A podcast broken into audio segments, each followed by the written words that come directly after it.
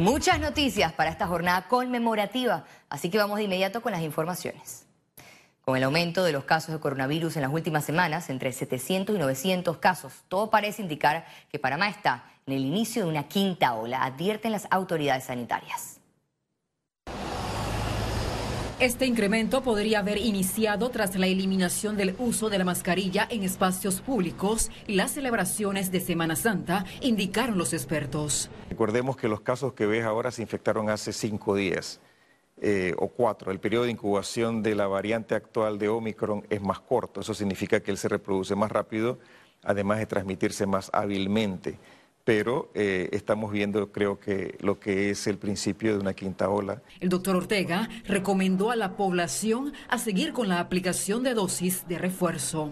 En un país que tiene 87% de población por lo menos con una dosis, población vacunable, 77% con dos dosis, lamentablemente solamente 48% con refuerzo. Y refuerzo es lo que evita la hospitalización y que te mueras y que vayas a la terapia intensiva.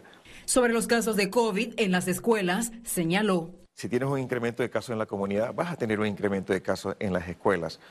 No todas las escuelas del país tienen la misma capacidad diagnóstica. Eh, y los niños frecuentemente se resfrían. Un niño pequeño, menor de tres años de edad, va a tener un resfriado eh, casi al mes, va a tener 12 resfriados al año aproximadamente. Entonces son, es, eh, es común, los niños no tienen esa habilidad de mantenerse el cubrebocas eh, en una buena posición. Lizeth García, Econews. El Ministerio de la Presidencia no publicó en Gaceta Oficial el fallo que declaró inconstitucional las licencias con sueldo de alcaldes y representantes. El Código Judicial es claro si eso está en firme y debidamente ejecutoriado, se tiene que cumplir.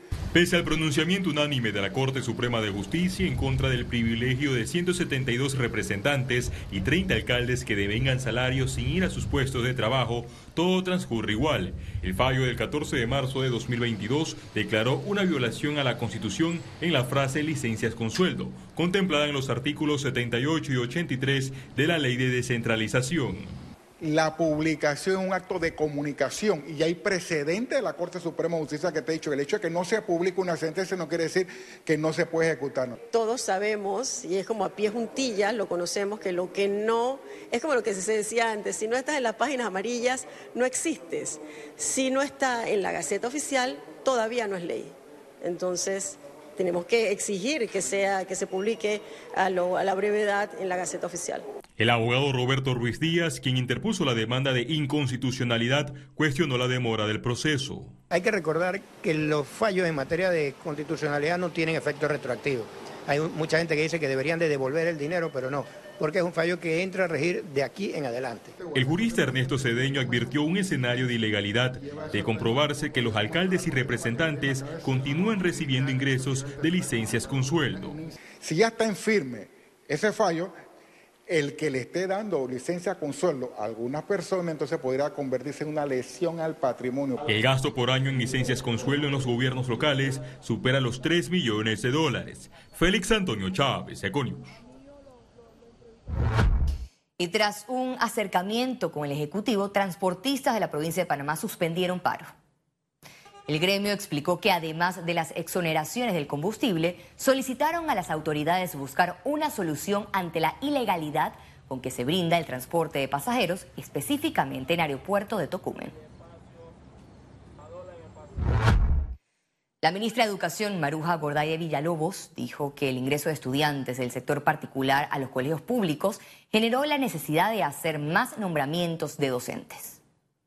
Llevamos 25.700 estudiantes del sector particular, eso representa más de 800 docentes y N cantidad de aulas de mobiliario y de todo lo que genera algún tipo de cambio en esa estructura tradicional de nombramiento, de adquisición de mobiliario, incluso de FESE, porque a mí me dan el FESE de la asignación de la matrícula del año anterior.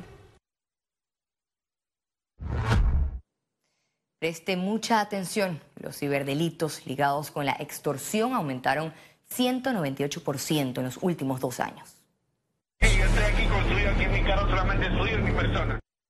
Las estadísticas del Ministerio Público muestran un repunte de 421% en los casos de delitos contra la seguridad cibernética si la cifra se lleva más atrás, por ejemplo, desde el 2016 al 2021. La incidencia más elevada se dio el año pasado con 794 denuncias, de esas un 68% fueron estafas, mientras el 2020 cerró con 424 casos de extorsión. Utilizan más lo que es Instagram y Marketplace de Facebook, en donde crean cuentas falsas. En la era de la tecnología, con tan solo dar un clic, las cuentas bancarias y los perfiles de redes sociales pueden sufrir hackeos. Yo creo que lo importante, primero que todo, es que tengamos una cantidad razonable de duda a la hora de nosotros hacer cualquier tipo de transacciones. Las modalidades de las estafas y extorsiones evolucionaron en plena pandemia. Si el mensaje dice hay un problema con tu banco, llama a tu banco o escríbele a tu banco tú personalmente directamente y di, oye, me llegó un mensaje así, ¿qué debo hacer? Si vas a hacer una compra, pues obviamente también no te guíes por la cantidad de seguidores. Esta modalidad se conoce como phishing. Eh, ellos suplantan la identidad, como mencionaste, de un banco, tratando de engañar a sus víctimas. Uno de los sitios más vulnerables es la plataforma de ventas de Facebook. Xiomara Londoño, víctima de estafa, cuenta cómo perdió 4.500 dólares al comprar un automóvil. Resulta que cuando yo voy a hacer el trámite, me dicen que todos los documentos eran completamente falsos. El título hasta casi que perfecto, el título de propiedad del vehículo.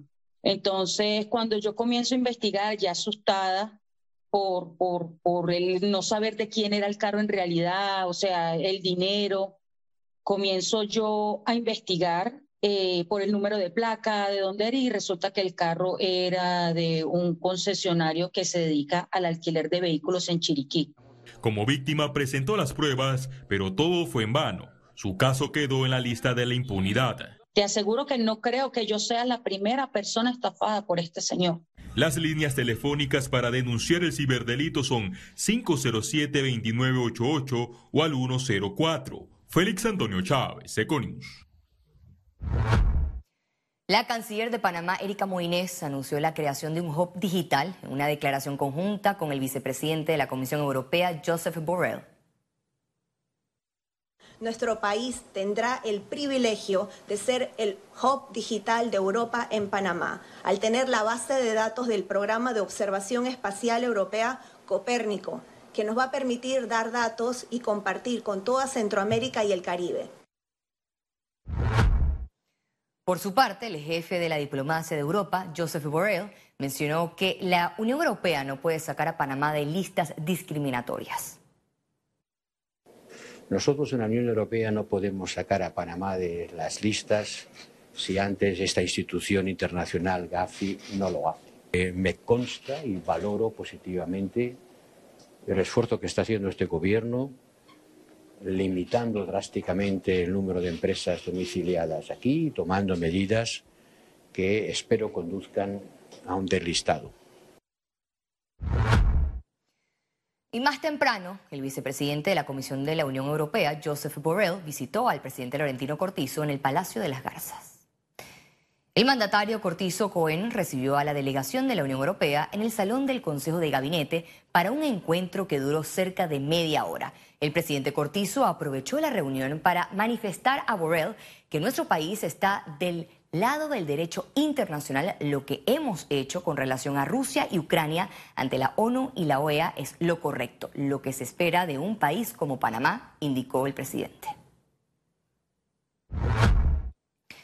La agenda de transición energética reporta los primeros resultados en el país. Entre 2019 y 2021 aumentó 69% la penetración de energías renovables en la matriz nacional. Así lo informó la Secretaría Nacional de Energía. En los primeros tres meses, cuatro meses del año, la temporada seca, la energía solar y la energía eólica han aportado a casi un 21% de nuestra generación de electricidad. En 2021, el 81% de la generación eléctrica en Panamá fue producida por fuentes renovables, es decir, 70% por hidroeléctricas y 10% de solar y eólica. Solo en energía solar, actualmente hay 54 megavatios instalados en Panamá, de los 34 que había hace dos años, un aumento de 70%. Estamos eh, evaluando en el gobierno la posibilidad de un primer proyecto piloto para validar algunos datos que ya hemos hecho en unos análisis para sustituir en algunos, en algunos clientes que reciben subsidio por parte del Estado hasta 300 kilowatt. Bueno, que esas personas en vez de recibir ese subsidio todos los meses por parte del Estado, se le instala un panel solar y ya entonces no, no hay necesidad de estar subsidiando. La... Esta agenda prevé inversiones entre 3 mil y 4 mil millones de dólares en los próximos cinco años para el sector energético. Ciara Morris, Econews. Panamá registra retraso en su agenda de los objetivos de desarrollo sostenible debido a la pandemia de COVID-19. Definitivamente Panamá eh, eh, también ha visto algún retroceso en, esa hoja de ruta. Eh, hay 16 millones de nuevos pobres en América Latina y obviamente parte de, ese porcentaje se encuentra en nuestro país. por consiguiente, ¿Qué nos toca a partir de ahora? Y qué nos toca sobre todo entendiendo que estamos viviendo un nuevo entorno inflacionario a raíz de eh, la guerra de Rusia y Ucrania. Nos toca trabajar de la mano, nos toca trabajar en conjunto eh, y sobre todo reforzar toda esta contribución que podemos hacer a los ODS. Venta de autos nuevos creció en el primer trimestre tras la reactivación de actividades económicas. Según la Asociación de Distribuidores de Automóviles de Panamá, más de 9.371 vehículos fueron vendidos. El aumento se da tras una mayor apertura en la actividad laboral, ya que en el 2021 hubo cierres de negocios por la pandemia. Más de 150.000 personas visitaron la Feria Internacional de Azuero. Solamente el sábado, más de 32.000 personas asistieron a la feria, uno de los mejores días en cuanto a taquilla, según el patronato. Organizadores insisten que este tipo de eventos ayudan a la reactivación económica.